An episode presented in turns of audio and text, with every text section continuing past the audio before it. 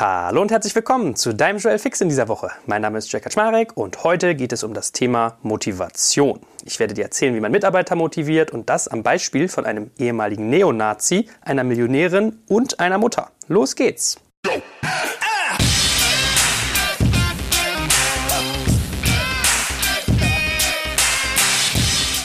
So, wenn es im Vorspann quasi um Neonazis geht, dann ist das, glaube ich, eine Einladung zum Zuhören. Das macht neugierig. Und ich habe mir so überlegt, ich habe die Tage nämlich vor YouTube gesessen. Und das ist ja manchmal wirklich ein spannendes Sammelsurium an coolem Content. Und Google ist mittlerweile auch ganz gut darin, einem interessante Sachen vorzustellen. Und ich habe da mehrere Videos empfohlen bekommen, was vielleicht komische Sachen über meine Präferenzen beim Gucken aussagt.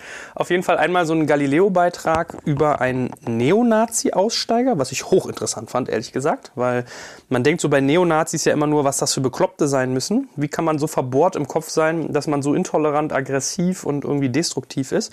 Aber mal hinter den Vorhang zu blicken und zu verstehen, wie kommen Leute da rein, was motiviert die da mitzumachen, wie funktionieren diese Dynamiken, das fand ich wirklich interessant. So, und der zweite Beitrag war, glaube ich, von TAF. Da ging es um, um so eine russische Millionärin, die der Meinung ist, ihr Leben bestreiten zu müssen durch irgendwie Verprassen von Unmengen von Geld. Ja, so Klassiker, Beitrag angelegt auf Entrüstung. Wird gezeigt, wie sie mit ihren zwei Töchtern und ihrem italienischen Freund irgendwie in Dubai die Kohle und das Volk bringt, kauft sich irgendwie Eiskugeln für 750 Euro, solche Sachen. Und wie ich so drüber nachgedacht habe, den nächsten Tag, so morgens beim Zähneputzen, dachte ich so lustig. Eigentlich sind beide Geschichten quasi ähnlich. Also beide handeln unterschiedlich, aber aus gleicher Motivation. So, und das möchte ich gerne mit dir jetzt ein Stück weit vertiefen, denn ich versuche dann immer zu überlegen, was kann man für sich daraus ziehen. Und ich habe da über das Thema Mitarbeitermotivation nachgedacht. Oder Motivation von Teams. Ne? Es ist ja so, Motivation ist wirklich so einer der Kerntreiber für Leistung, bin ich der Meinung. Werbung Aufgepasst! Wenn du ein B2B-Unternehmen bist, möchtest du jetzt deine Sales Pipeline mit neuen B2B-Leads füllen und dafür empfehlen wir dir unseren Partner SalesViewer. SalesViewer lässt sich total einfach erklären. SalesViewer entschlüsselt nämlich Unternehmen, die deine Webseite besuchen und zeigt diese in Klarnamen an. Du und dein Team sehen also ganz genau, wer eure Webseite besucht und wofür sich diese potenziellen KundInnen interessieren. Und dann gibst du einfach Vollgas, denn du kannst diese Unternehmen dann ja zielgenau ansprechen und einfach zu neuen KundInnen machen. Im Marketing und Vertrieb ist das also eine Wahnsinnsunterstützung für die B2B-Lead-Generierung. Deshalb nutzen schon viele Marktführer wie Stepstone, Avato Systems, Spot5, Talon One oder die Vodafone-Tochter Grand Centric SalesViewer und generieren damit täglich neue B2B-Leads. Und wenn das für dich interessant ist, dann teste SalesViewer doch einfach mal kostenlos. Alles, was du dafür wissen möchtest, findest du unter folgender Weiterleitung digitalkompakt.de slash salesviewer. Und wie immer verlinke ich dir das auch auf unserer Sponsorenseite unter digitalkompakt.de slash Sponsoren. Das war's mit dem Werbespot. Man ist immer geneigt zu denken, so, oh ja, man muss irgendwie große Gehälter zahlen und weiß ich nicht, manche legen vielleicht Wert auf viel Sicherheit. Ich habe für mich festgestellt, dass Geld im Sinne von Gehalt eher so ein Hygienefaktor ist. Das muss stimmen, das sollte Wertschätzung ausdrücken und irgendwie, ja, dieser Klassiker, äh, ein Drittel des Gehalts ist äh, Schweigegeld, ein Drittel ist Schmerzensgeld und eins ist eigentlich Gehalt, ja. Also es sollte quasi der, der Leistung gerecht werden, die jemand erbringt. Aber es ist, glaube ich, nicht unbedingt der Grund, warum jemand etwas tut. Es sei denn, er verdient jetzt irgendwie 20.000 Euro im Monat. Ja, das steht vielleicht auf einem anderen Blatt oder bist irgendwie mit Provisionen im sechs- bis siebenstelligen Bereich bedacht. Das mag ein anderer Schnack sein. Aber wenn wir jetzt mal von klassischen Angestellten ausgehen, denke ich, sind es andere Faktoren, die einen dazu bringen, Höchstleistung zu bringen und einer Firma quasi die eigene Leistung zu widmen. Das sind unterschiedliche Dinge, bin ich der Meinung. Einerseits sicherlich, welche Möglichkeiten habe ich, eine Firma zu prägen, Entscheidungen zu treffen, Dinge voranzubringen. Wie ist die Teamstimmung, glaube ich, ganz, ganz intensiv. Und wie geht man mit mir um? Also, wie motiviert man mich? So, und dieser Neonazi war irgendwie ganz interessant. Das war wohl auch jemand, der relativ hoch in dieser Szene verankert war, war so Staatsfeind Nummer eins im Land Mecklenburg-Vorpommern, wenn ich mich nicht täusche. Hatte teilweise einen eigenen Shop mit äh, Devotionalien, mit irgendwie rechtsradikalen Inhalten. Also ich sag mal so die Klassiker, Jacken, Pullover, alles, was man sich so anzieht, was irgendwie quasi versteckte Zeichen enthalten kann. Ja, so rund um, um Neonazitum und Leute prügeln und so weiter und so fort genommen. Und als man dann beleuchtet hat, wie der dazu gekommen ist, war so der Case, naja, das war eigentlich ein ganz lieber, normaler Junge, der irgendwie gern Fußball gespielt hat. Dann sind die Eltern mit dem nach England gezogen und nach drei Jahren wieder zurück. Und der war irgendwie entwurzelt Unterm Strich war der entwurzelt, hatte keine Zugehörigkeit mehr, der war ein, Außenseiter. Der kam zurück in sein Land, hatte Schwierigkeit, Kontakte zu knüpfen mit anderen Kindern, Anschluss zu finden. Und wie es dann so ist, dann hat er andere Kinder gefunden, die auch irgendwie Außenseiter waren, die auch sich gemobbt gefühlt haben, die auch nicht mit drin waren. Dann hörte man irgendwie aggressive Musik und so viele herein quasi in diese Szenerie Neonazis, Hass gegen andere. Also man, man entwickelt ja dann erstmal Enttäuschung, ja, wenn man quasi einsam ist. Enttäuschung, Frustration, Gefühl von Abgelehntheit und das schwingt ja dann irgendwann in Wut über. So, und der hat quasi in diesem ganzen Thema Neonazitum einen Nährboden gefunden von Dazugehörigkeit. Der hat zu einer Gruppe gehört. Der hat die, die Stärke einer Gruppe und die Akzeptanz einer Gruppe kennengelernt, was ihm bis dato wieder fehlte. Ja, der war ausgeschlossen. Und was ich ganz interessant fand, war, diese Ideologie der Nazis gibt ihm im Prinzip Wert per Geburt mit. Also man ist menschlich wertvoll und das kann einem keiner nehmen per Geburt, als Geburtsrecht. Du bist etwas Besonderes, weil du bist deutsch, du bist Herrenrasse, du bist besser als die anderen. So, und das stelle man sich vor, dass das auf jemanden fällt, der sich ausgeschlossen fühlt, ausgegrenzt, traurig, frustriert und wütend ist, dass andere mit ihm nichts zu tun haben wollen. Also die Stärke einer Gruppe, die ihn aufnimmt, gepaart mit endlich der Wertigkeit und dem Dazugehörigkeitsgefühl, was man sich wünscht. Und dann natürlich der Faktor eines gemeinsamen Feindbildes. Ja, man hat etwas, wogegen man wettert. Man hat etwas, wo man zusammen seinen Aggressionen frönt durch aggressive Musik und sich reinsteigert.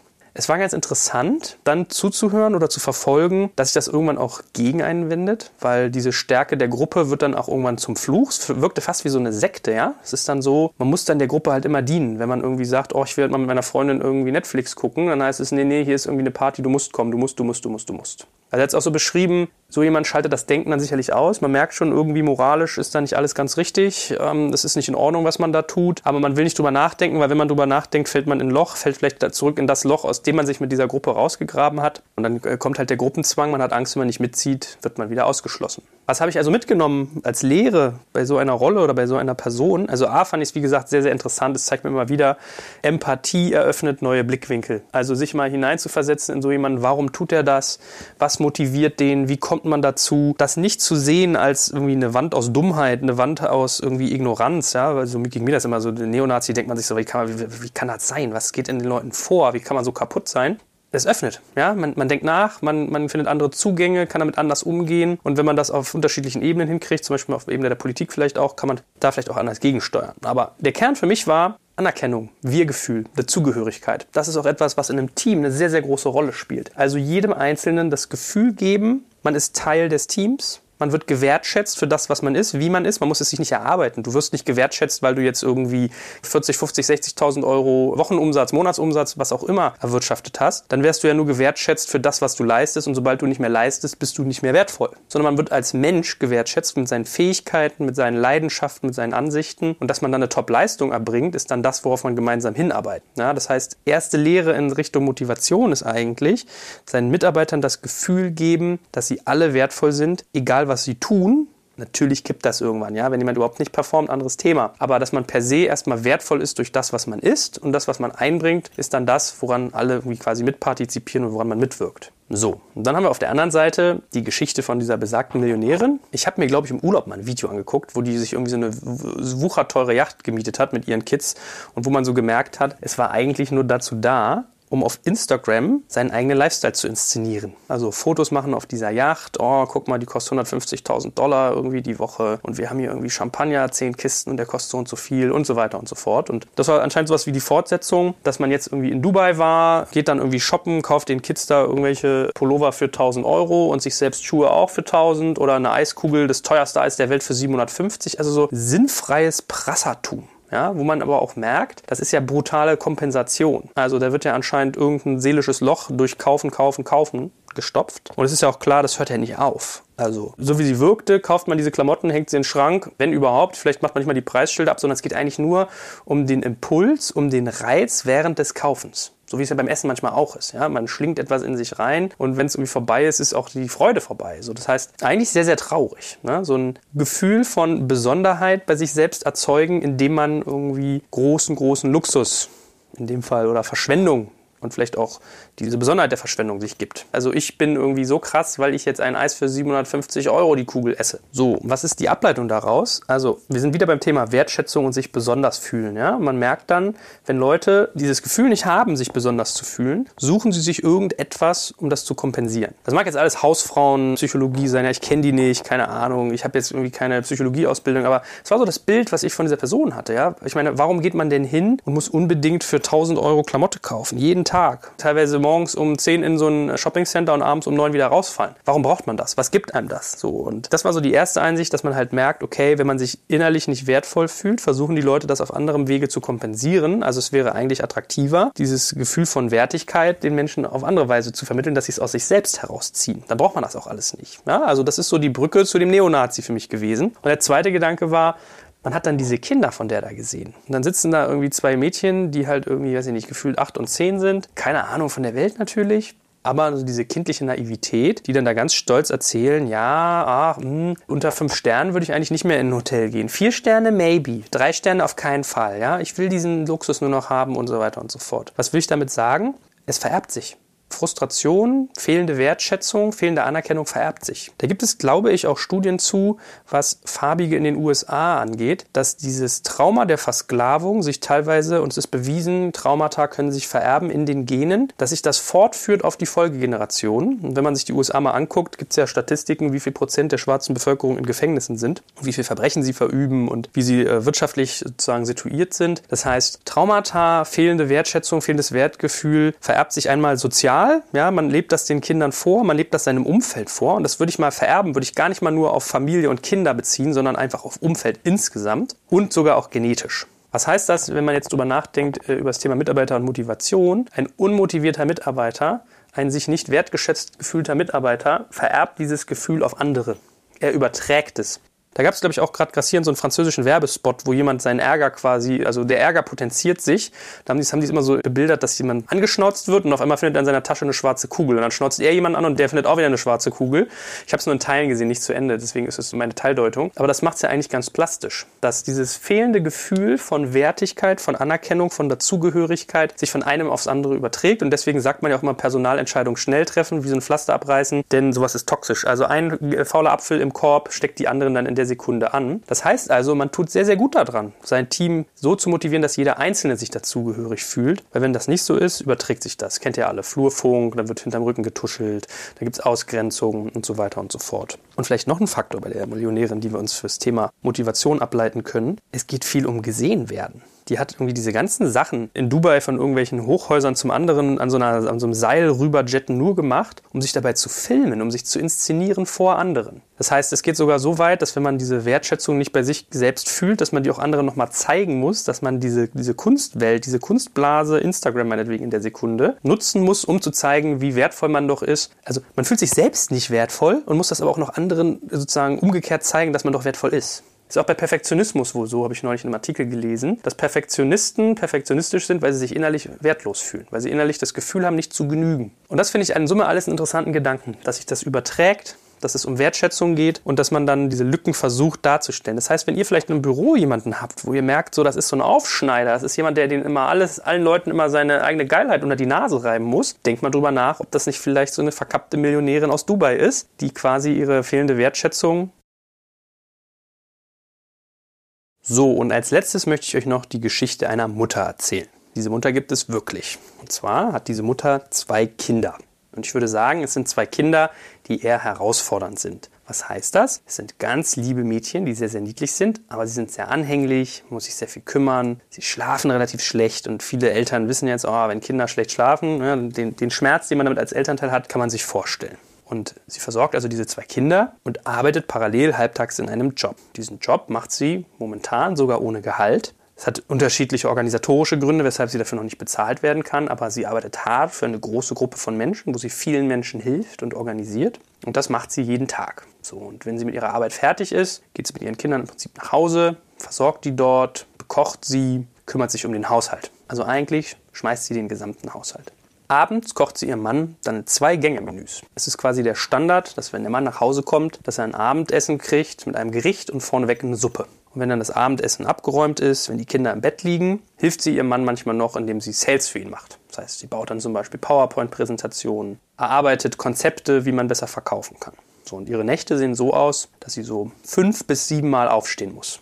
Überlegt euch das. Ihr werdet nachts jede Nacht fünf bis sieben Mal geweckt, weil beide Kinder nicht durchschlafen. Jedes Kind wird drei bis vier Mal wach. Also im Schnitt ist sie fünf bis sieben Mal teilweise wach gewesen in der Nacht und schläft so vier bis sechs Stunden.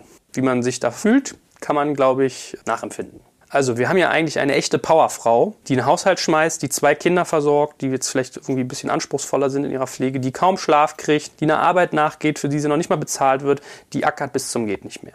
So, und was soll ich euch sagen? Es gab eine Situation, da sagte ihr Mann zu ihr, na, das sei doch alles viel zu wenig. Das ginge doch nicht. Und wenn mal was nicht so läuft im Haushalt, ist es doch irgendwie ihre Schuld. Sie strengt sich nicht genug an. Und wisst ihr, was das Komische daran ist? Was Perverse? Sie glaubt das auch noch. Sie leistet all diese Dinge, dieses Übermenschliche, Kaum Schlaf, nur Arbeit, die ganze Zeit Verantwortung tragen, nie Zeit für sich selbst zu haben, nie für sich selbst einstehen können. Und jemand sagt ihr, es sei zu wenig und sie glaubt. Und das ist so ein Punkt, wo ich gemerkt habe, da muss man, glaube ich, sensitiv sein. Ich würde mal behaupten, vielleicht ist das Sexismus, vielleicht sind das Vorteile, kann sein, weiß ich nicht. Ich beobachte es aber öfter, dass Frauen dazu geneigt sind, das, was sie tun, zu unterschätzen, herabzusetzen, klein zu machen, erst an die anderen zu denken, dann an sich selbst.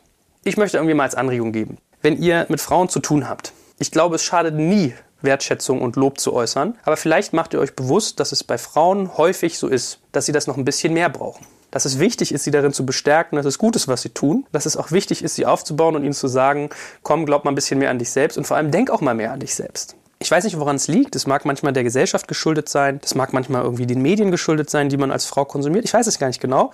Ich nehme es aber öfters so wahr, dass Frauen Dinge tun, die exzeptionell sind, die über das Normale hinausgehen, die besonders, die gut sind und trotzdem tun sie so, als wenn es nichts Besonderes wäre. Oder wenn jemand ihnen sagt, es reicht nicht, es ist zu wenig, glauben sie es sofort. Die hinterfragen es gar nicht, sondern die glauben, dass das so ist. Und das finde ich schade. Darum eigentlich auch mal als Aufruf an alle Frauen, glaubt mehr an euch.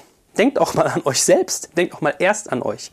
Ihr müsst ja nicht das andere Extrem wählen, dass ihr die Ellenbogen ausfahrt und so dieses dunkel gezeichnete Bild der Emanze raushängen lasst, ja, mit zickig, denkt nur an sich. Das ist ja ein bisschen das Problem, ne? Wenn Frauen sich für sich selbst einsetzen, an sich selbst glauben, für ihre eigenen Interessen sich einsetzen, dass sie dann als zickig eingestuft werden von vielen Männern. Ich möchte euch anregen, solche Bewertungen sein zu lassen und als Frau aber auch wirklich mal zu sagen, es ist gut, was ich tue genau hinzugucken, mal zu vergleichen. Vergleichen macht immer unglücklich, aber in dem Fall ist, glaube ich, Vergleichen gar nicht so schlecht, wenn man manchmal sieht, was man eigentlich selbst leistet und das mal anzuerkennen und sich daran zu erfreuen. Und das ist fürs Thema Motivation, glaube ich, sehr, sehr wichtig haben wir ja gemerkt, an einem Neonazi, an einer Millionärin oder auch an der Mutter, schenkt den Leuten Wertschätzung, Lob und Anerkennung für das, was sie tun. Seid kritisch, hinterfragt, was getan werden soll und was getan wird, ja? Also ordnet das sauber ein. Aber unterm Strich, es ist so wichtig, den Leuten Wertschätzung entgegenzubringen, um ihrer selbst als Person und auch für das, was sie tun. Das heißt ja nicht, dass man hier Friede, Freude, Eierkuchen Party feiern muss. Es kann ja trotzdem so sein, dass man sagt, folgende Sachen sollten wir noch iterieren, aber das, was du geleistet hast, ist schon mal super klasse. Und bei Frauen, wie gesagt, vielleicht ist es manchmal da einmal mehr nötig als bei einem Mann.